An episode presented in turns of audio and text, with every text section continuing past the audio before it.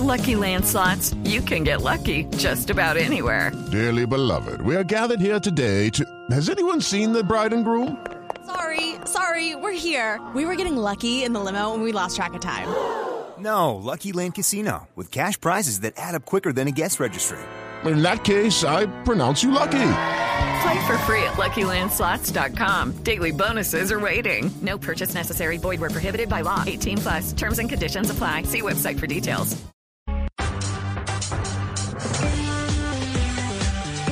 Seguimos conectados con ustedes en Mañanas Blue. Oscar Montes, Ana Cristina Restrepo, Hugo Mario Palomar, Diana Mejía, Sebastián Nora, Mariana Palau, Gonzalo Lázari y Camila Zuluaga con el tema del mediodía.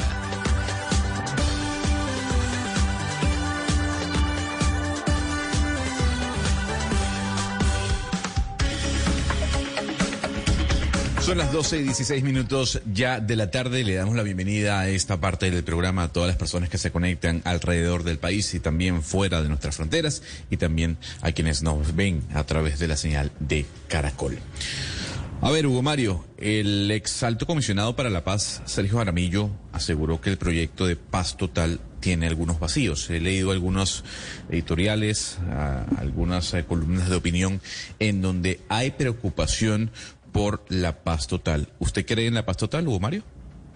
Eh, tengo las mismas reservas que puede tener Sergio Jaramillo y es que eh, aparentemente se está metiendo en el mismo saco a la guerrilla del ELN con otros grupos dedicados al narcotráfico y a las disidencias de las FARC, a quienes no participaron del proceso de paz eh, del gobierno Santos y a quienes participaron pero luego desertaron de ese proceso o traicionaron ese proceso. Entonces, hay muchas cosas para aclarar, Gonzalo, que, que espero que a lo largo de, de este especial lo, lo, podamos hacer para saber si, si realmente la paz total que habla el presidente Petro eh, involucra no a grupos dedicados a actividades criminales como el tráfico de drogas y si con ellos se va a buscar negociar eh, algún tipo de acuerdo de paz o si sencillamente se va a limitar el gobierno a darle la posibilidad a través de la justicia de que se acojan a las autoridades. Entiendo, Ana Cristina.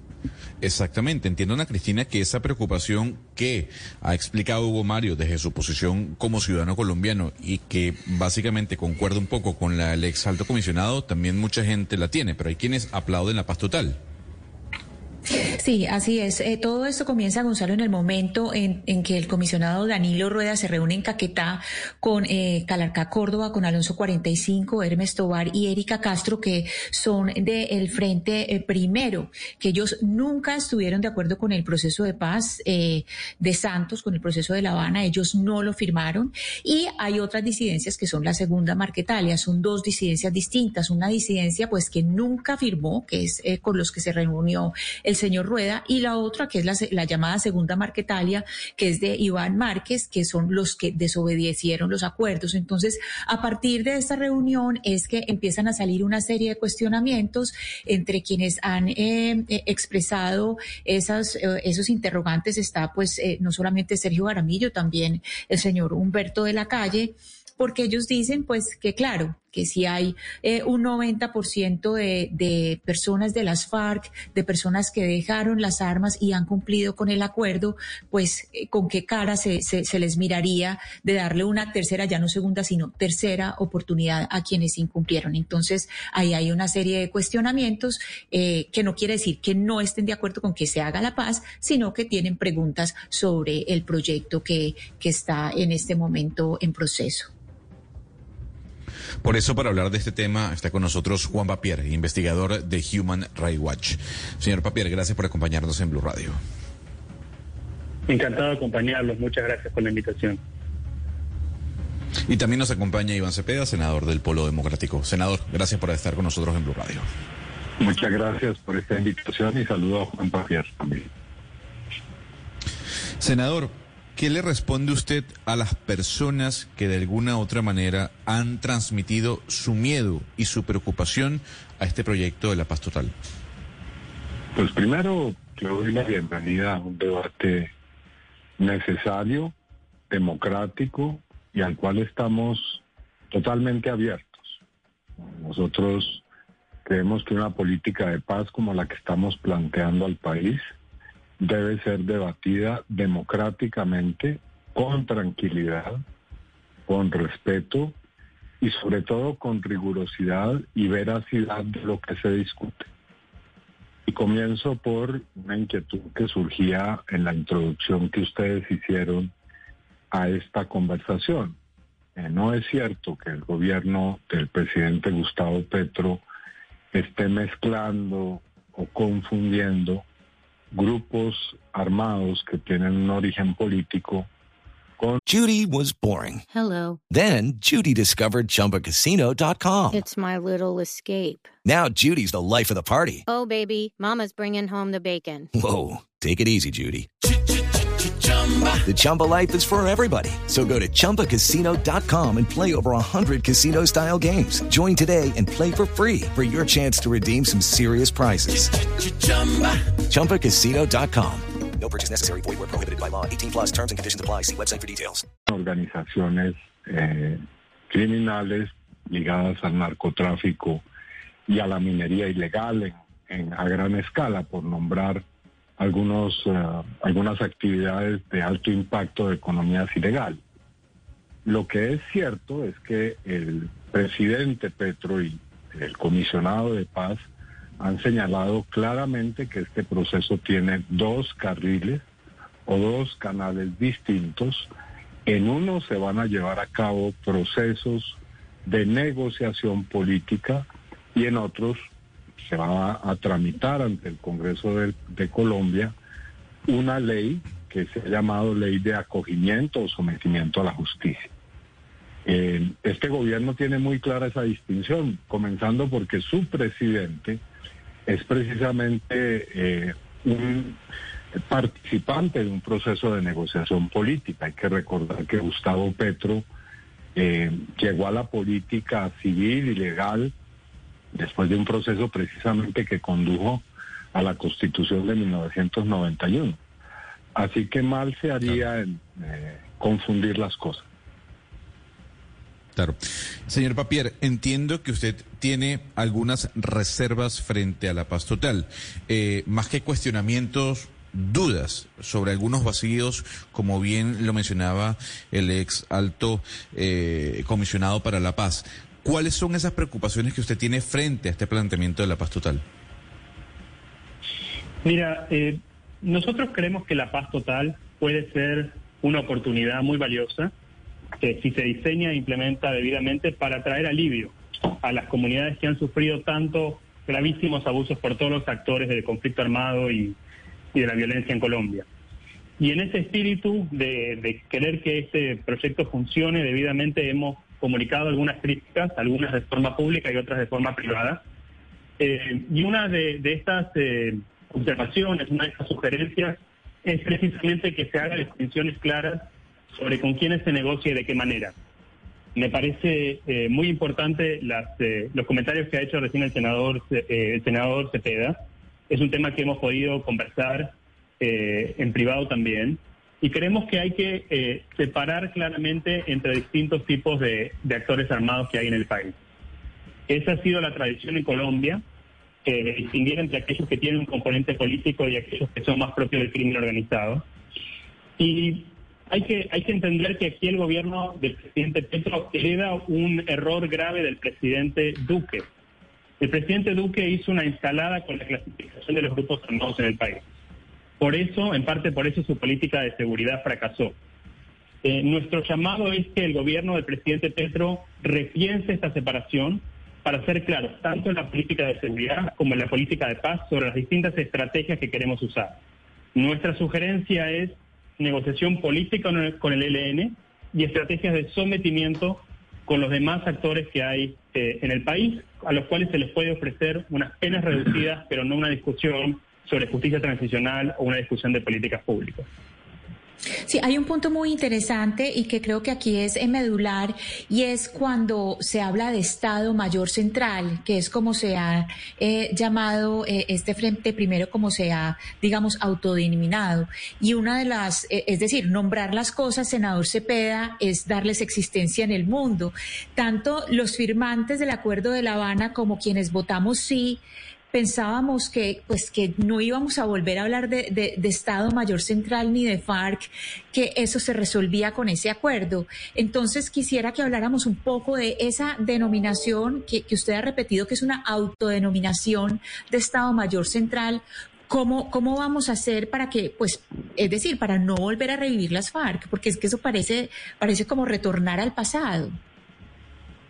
Bueno, lo primero, un comentario anterior a lo dicho.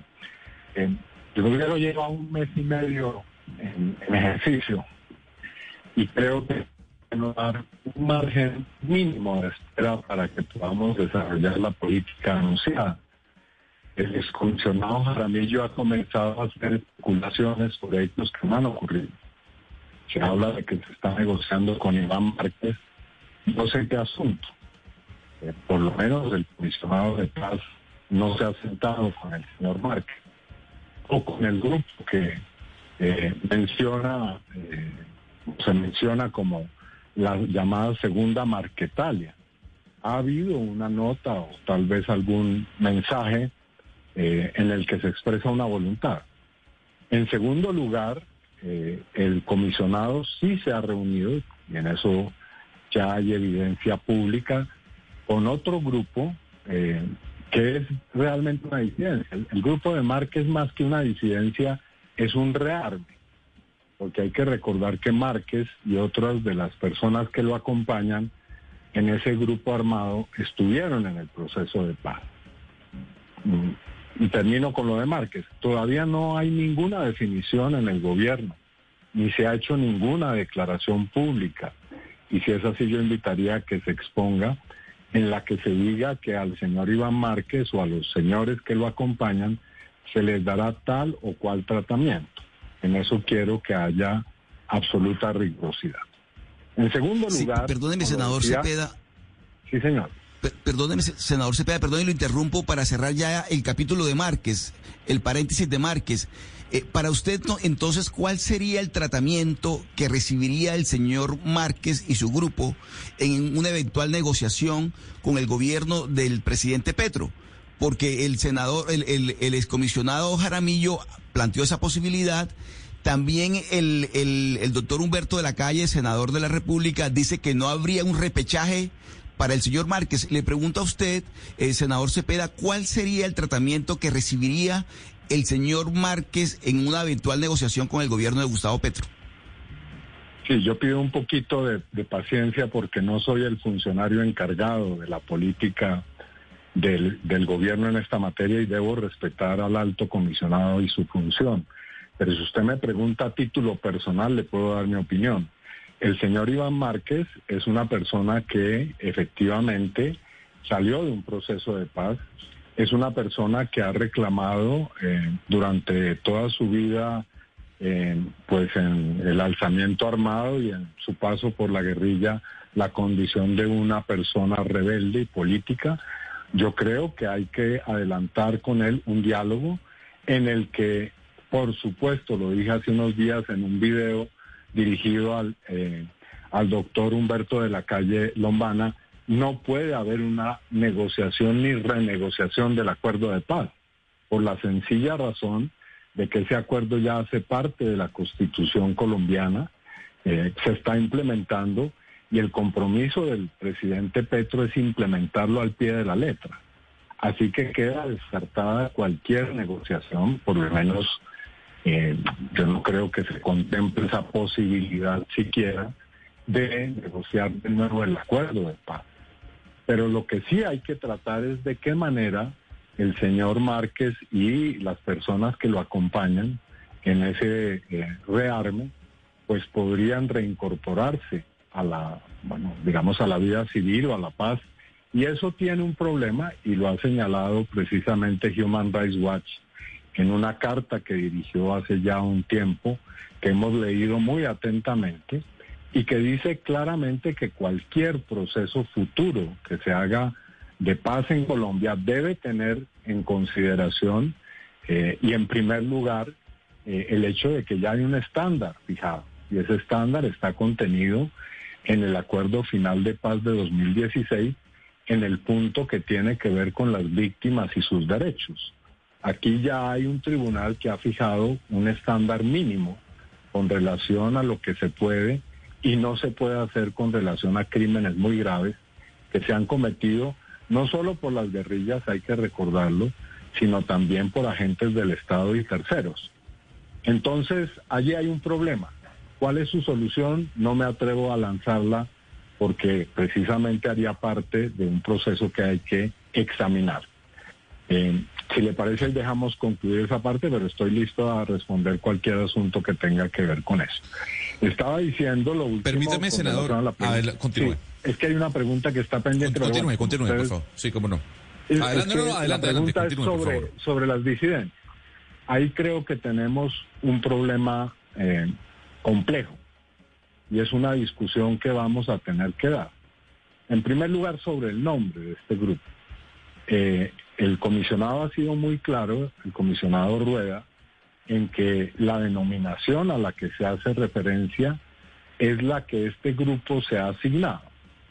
Pero por supuesto, eh, es un hecho conocido, no creo que requiera demostración fáctica, que ese grupo no representa las antiguas FARC que fue un grupo con el cual se hizo un acuerdo y un proceso y se ha venido haciendo un camino de implementación y reincorporación a la vida civil que como bien se recordó aquí, implica al 90% de sus integrantes o ex integrantes. Ese eh, movimiento se ha convertido hoy en un partido político y tiene también, además del partido político, a otras personas que están en ese proceso de reincorporación y de vida civil. Ahora, este grupo ha tomado esa denominación. El comisionado lo que ha hecho es llamarle por el nombre que ellos se han puesto.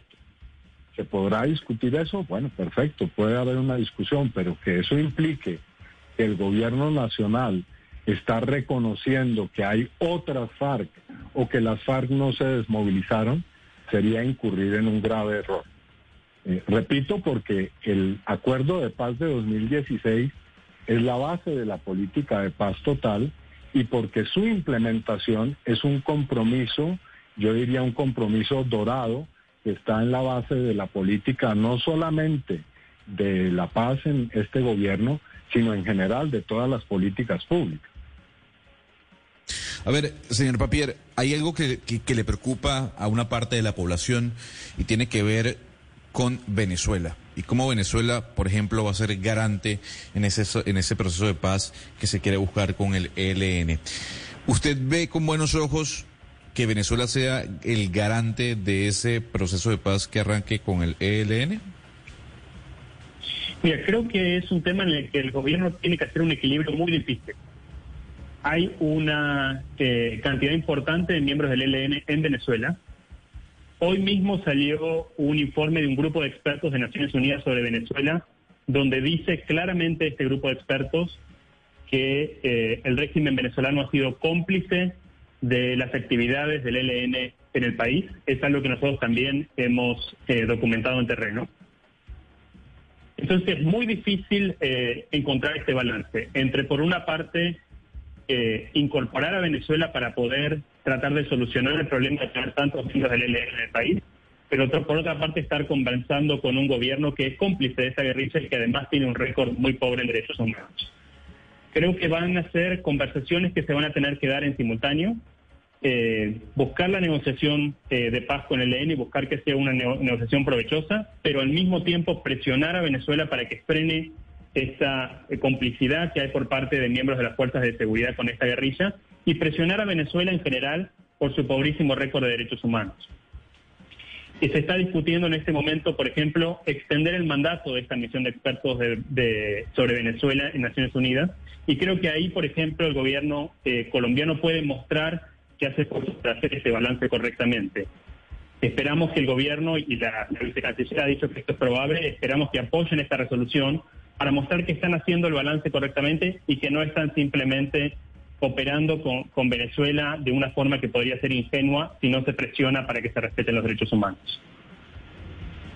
Señor Papier, usted dijo aquí hace unos minutos que la sugerencia de Human Rights Watch era una negociación política con el ELN y con los demás grupos una negociación de sometimiento. Explíquenos por qué el ELN sí tiene, eh, digamos, el derecho, por decirlo así, a una negociación política y los demás grupos no.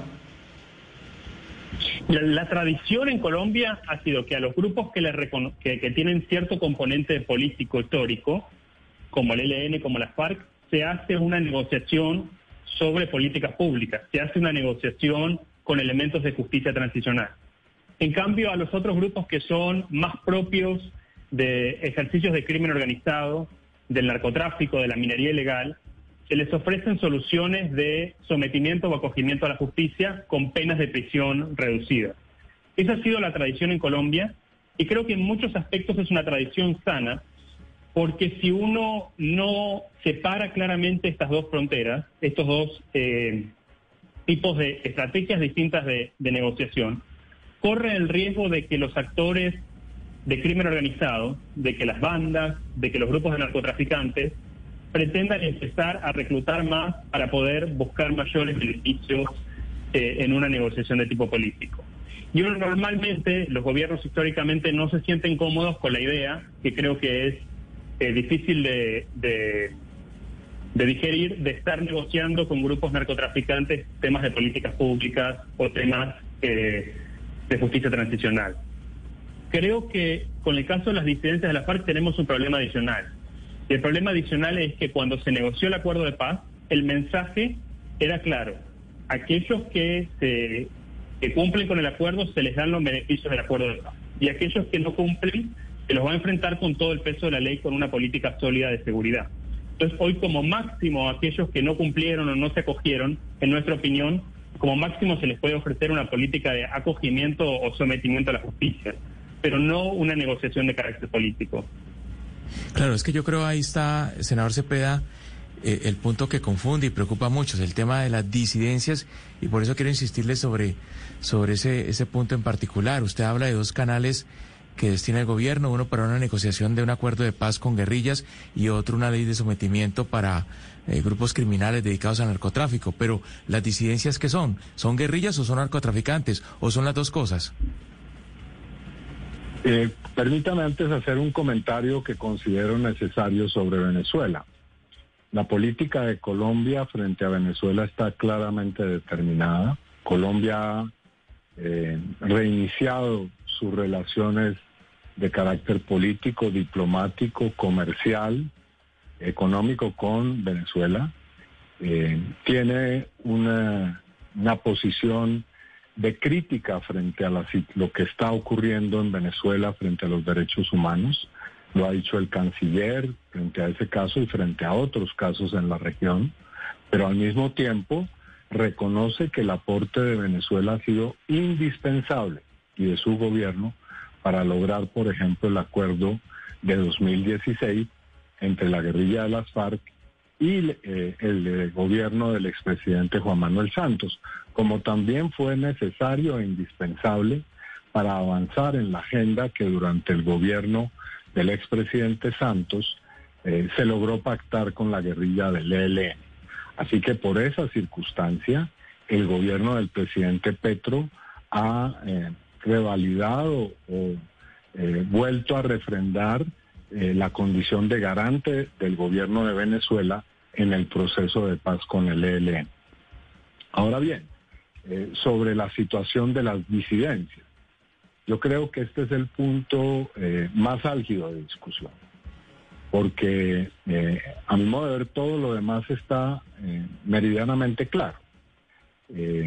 Que el clan del Golfo, las llamadas AGC, eh, que las estructuras del narcotráfico que existen en otros lugares del país o, o que están ubicados en las ciudades, eh, que otros pequeños grupos, pero que también tienen eh, una muy importante presencia en determinados territorios, son grupos de crimen organizado, difícilmente se puede discutir. Y eh, por lo menos del lado del gobierno no hay esa intención. Para eso habrá una ley, repito, que próximamente se presentará al Congreso de la República en la que quedarán claramente establecidos cuáles son los límites precisamente de los grupos que pueden optar por lo que se ha llamado acogimiento a la justicia. Un texto que, entre otras cosas, vamos a someter a eh, su conocimiento y a su aporte a la organización Human Rights Watch, precisamente. Sí, pero... Pero permítame entonces, voy al asunto. Pero entonces está el problema de las disidencias. Y aquí tenemos un problema que sin lugar a dudas es complejo, frente al cual quiero eh, dejar claramente establecida que no hay una posición concluyente. Lo que hasta ahora existe, perdónenme, pero estoy aquí en, mi casa, y así que mis perritos están levantando protesta. Pero bueno, vuelvo al tema. Eh, eh, hasta ahora lo único que hay es un acercamiento del comisionado Rueda en la exploración de un posible alto al fuego y la posibilidad de unas conversaciones. Eh, esas disidencias que son, sí, sin lugar a dudas, como usted bien lo decía, Hugo Mario, eh, son estructuras que han estado en el narcotráfico. Creo que difícilmente se puede negar eso. Pero también, hay que decirlo, provienen de una organización que en su momento hizo un acuerdo de paz, que se ha considerado una organización rebelde que se ha levantado en armas contra el Estado y que tiene un importante nexo con poblaciones en determinados territorios. Y con eso lo que estoy diciendo simplemente es que vamos a tener que hacer un análisis y un análisis detenido de esta situación. No se trata de ningún grupo menor. Aquí se ha querido presentar esta organización como una banda delincuencial que existe en dos o tres lugares del país. No, se trata ya de un ejército y de un ejército que tiene la forma que tiene por la sencilla razón de que el Estado colombiano no cumplió a tiempo con el acuerdo de paz de 2016 y no hizo presencia en los territorios que debía haber llenado con una presencia eh, integral, sino que sencillamente siguió aplicando la misma fórmula. Y el resultado de eso es la presencia de estos grupos eh, que no entraron al proceso, pero y también de otros. Y eso tiene que ser objeto de un análisis antes que de una respuesta bastante simplista, y es que, que esos simplemente se sometan a una ley. Bueno, yo quiero ver cómo es. Ese no es un problema que pueda ser resuelto simplemente con una aseveración alegre. El Clan del Golfo es una organización que tiene presencia en 14, óigase bien, 14 departamentos del país hoy, que puede hacer paros armados como lo ha demostrado, en los cuales puede aterrorizar a poblaciones enteras. Esa organización debe acogerse a la justicia, por supuesto, pero no es una tarea fácil. Así que yo llamaría en esto a tener un análisis sosegado y a discutir, más allá de si tal o cual grupo es o no es narcotraficante, cosa que debemos hacer, por supuesto, a resolver la pregunta de cómo va el Estado colombiano, por fin, a resolver el problema del narcotráfico, de la pobreza y del atraso de los territorios rurales en Colombia. Creo que esa es una discusión profunda que debemos abocar y que precisamente ha sido objeto hoy de un discurso en la Asamblea General de las Naciones Unidas por parte del presidente Petro. Pero mire, doctor Cepeda, y tal vez en lo que usted dice... Eh, uno se pregunta, ¿y en qué posición están las disidencias de la FARC? Las que están en Venezuela y las que, y las que han sido cobijadas por el gobierno venezolano y que ahora resulta el gobierno venezolano como un garante más eh, de este proceso. Entonces uno dice, ¿en qué posición están ellos? ¿Ellos sí quieren entrar a una ley de sometimiento o ellos definitivamente quieren es volver a negociar con el, con el gobierno nacional? Porque uno oye al señor Danilo Rueda diciendo, no, mire, ellos eh, eh, sí están pendientes de una negociación y ellos sí mandarían voceros, el, Iván Márquez mandaría voceros. Uno lo escucha la, la noche anterior diciendo eso y al día siguiente a ustedes diciendo, no, es que hay dos grupos de disidencias, uno la de la FARC y otro la de las que no se acogieron desde un comienzo al acuerdo. Entonces, en este punto, como están las cosas, va a haber una ley de disidencia, va a haber una ley de, sometimiento y va a haber un acuerdo de paz nuevo. Eh, eh, ¿A qué está dispuesto a jugar las FARC que no quisieron negociar en un principio? Esas FARC a las que a muchos nos preocupan, ¿en qué, en qué, en qué están? Diana, yo le pediría que, digamos, seamos, digamos, rigurosos en lo que estamos diciendo. He explicado claramente la diferencia entre los dos grupos. Un grupo nunca se sometió al proceso de paz y por lo tanto asumió la actitud y el comportamiento de una disidencia. Me estoy refiriendo a lo que se llama eh, Estado Mayor Central, pero lo que se conoce vulgarmente o popularmente como disidencia, no vulgarmente, popularmente como disidencia o eh, los grupos de Gentil Duarte, para decirlo más precisamente. Bueno, ese grupo pues tiene una historia y un tratamiento que será distinto al del grupo del señor Iván Márquez. ¿Por qué?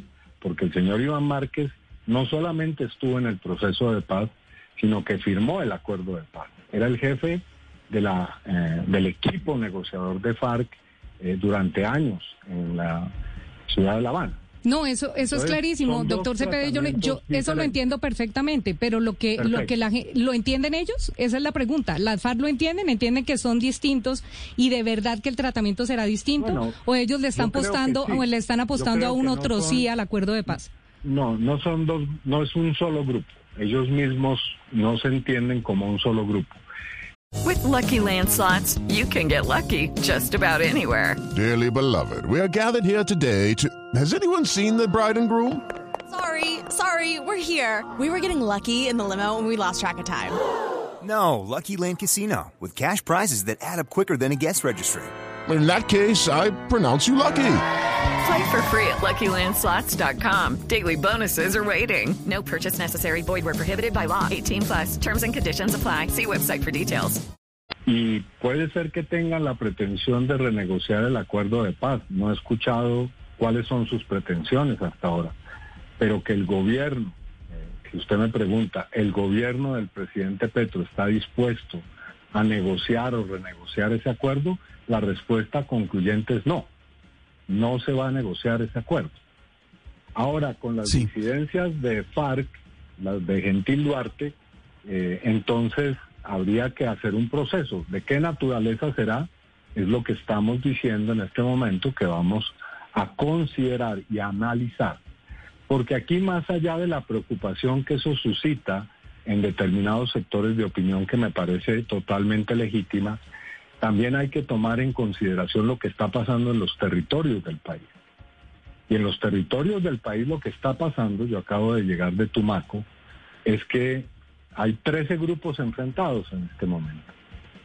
Y el alcalde de una población como Magui Payán, para nombrarle algo exactamente, tiene que vérselas con ese asunto. Entonces a ese señor alcalde, ¿qué le decimos? ¿Cuál es la respuesta del Estado colombiano al señor alcalde que nos reclama que hagamos algo para parar eso que está ocurriendo en su municipio y para proteger la vida de los pobladores de esa, eh, de esa eh, comunidad. Simplemente, sí, claro que sí, esos señores se van a someter o vamos a aplicar la fuerza del Estado. Pues la fuerza del Estado es lo que no ha funcionado, porque el anterior gobierno entiendo que la aplicó al máximo. Y lo que tenemos hoy es más grupos. Incluso hay una lista ya hecha de 26 grupos armados en todo el territorio nacional.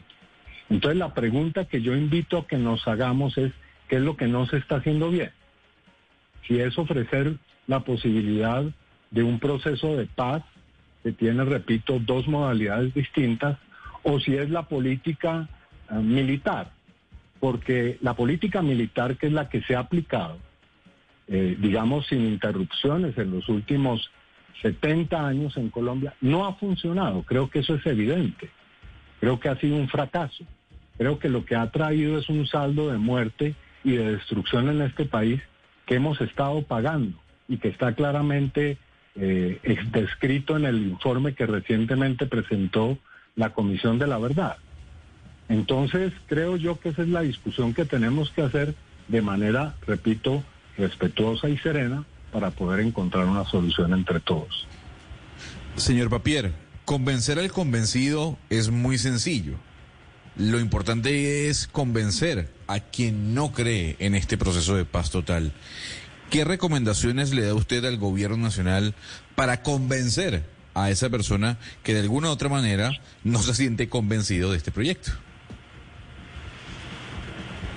Mira, yo creo que lo que ha dicho el senador Cepeda sobre que este proceso no va a ser fácil y sobre que el gobierno hereda una situación de seguridad que se ha deteriorado mucho es completamente cierto. Y creo que ese es el punto de partida para convencer a los no convencidos. Aquí en Colombia las comunidades están sufriendo, hay un deterioro grave de la seguridad que ocurrió en los últimos cinco años, con aumento de masacres, aumento de homicidios de líderes, aumento de desplazamientos forzados, cifras que nos llevan en algunos casos a situaciones incluso similares a las que existían antes del proceso de paz con la FARC, cerca del año 2011 aproximadamente para comparar distintos periodos de tiempo. Entonces estoy de acuerdo completamente con el senador Cepeda de que este problema hay que enfrentarlo y a nosotros nos parece que un proceso de paz total, si se diseña eh, e implementa debidamente, puede traer esa solución. Tiene que ir acompañado también de una buena política de seguridad. No hay que quedarnos con la política de seguridad de Duque, que fue un fracaso, sino reformarla, mejorarla y ayudar con esa política de seguridad precisamente a que esta propuesta de paz total sea más sólida y pueda traer ese alivio para las comunidades. Senador Cepeda, es quizá usted la persona que más ha puesto esperanza en una futura negociación con el ELN, pero le pregunto ¿por qué habríamos de confiar a usted o nosotros en una guerrilla, en la voluntad de paz de una guerrilla especialmente cruel, pero que además usted lo sabe, en su estructura es mucho más desarticulada y menos jerárquica que las FARC, que también está mucho en las ciudades, que no es de guerra de guerrillas hoy en día, que los mandos están dispersos bajo ese contexto, porque usted aspira, tiene esperanzas de, de, de la voluntad de paz de esa guerrilla? Bueno, lo que, lo que ha ocurrido con el ELN es que durante 60 años se ha intentado una negociación de paz. Eh, eso lo han hecho varios gobiernos, eh, desde los años 70 incluso, del, siglo pasado. El gobierno o los dos gobiernos del expresidente eh, Álvaro Uribe lo intentaron, lo intentó igualmente el gobierno del expresidente Pastrana y otros, no voy aquí a hacer la lista. En el gobierno del expresidente Juan Manuel Santos, se logró por primera vez, después de todos esos intentos fallidos, eh, un hecho que no tenía precedentes, y era encontrar eh, un camino hacia la solución del conflicto, creando una mesa de conversaciones oficialmente y eh, desarrollando una agenda que tiene seis puntos. Esa agenda comenzó a discutirse eh, y se quedó trunca cuando llegó el gobierno del expresidente Iván Duque. Ahora, ¿por qué circunstancias podemos debatirlas? Hay un hecho terriblemente cruento, eh, el asesinato de 23 cadetes de una eh, escuela de policía, como se recordará. Pero también hubo una posición absolutamente vertical del expresidente Iván Duque que terminó por romper y suspender cuatro años ese proceso. Entonces, hoy la guerrilla del ELN dice que tiene disposición de reiniciar ese proceso y que quiere comenzarlo a partir del punto en el que quedó suspendido, obviamente adecuando la agenda, lo cual sería un paso significativo. Es más, y según su experiencia, en esos años hubo un alto al fuego, si usted recuerda, que se prolongó por varios meses y que le ahorró al país vidas de muchos colombianos. Pero según su experiencia, senador Cepeda, eh, eh, una hipotética negociación con el ELN por las características del ELN que le dije, ¿cree que sería, sería más difícil que la que vivimos eh, en los años de Juan Manuel Santos con las FARC? Es posible que tenga complejidades nuevas, no lo, no lo niego ni desconozco pero sobre el argumento de que el ELN es una guerrilla eh, eh, prácticamente federada y que está atomizada, nada de lo que ha ocurrido en estos años nos lo demuestra. Todo lo contrario, la evidencia que tenemos es que el ELN actúa, eh, puede ser que no siempre de una manera sincrónica y totalmente homogénea, pero actúa como una organización y cumple con órdenes y tiene un mando jerárquico. Entonces, no comparto la tesis de que esa negociación sea imposible porque estemos ante una especie de eh, hidra de Lerna, es decir, un monstruo de mil cabezas. No, no, no hay tal cosa. Yo creo que el ELN es una organización y tiene, repito, una, una unidad de mando.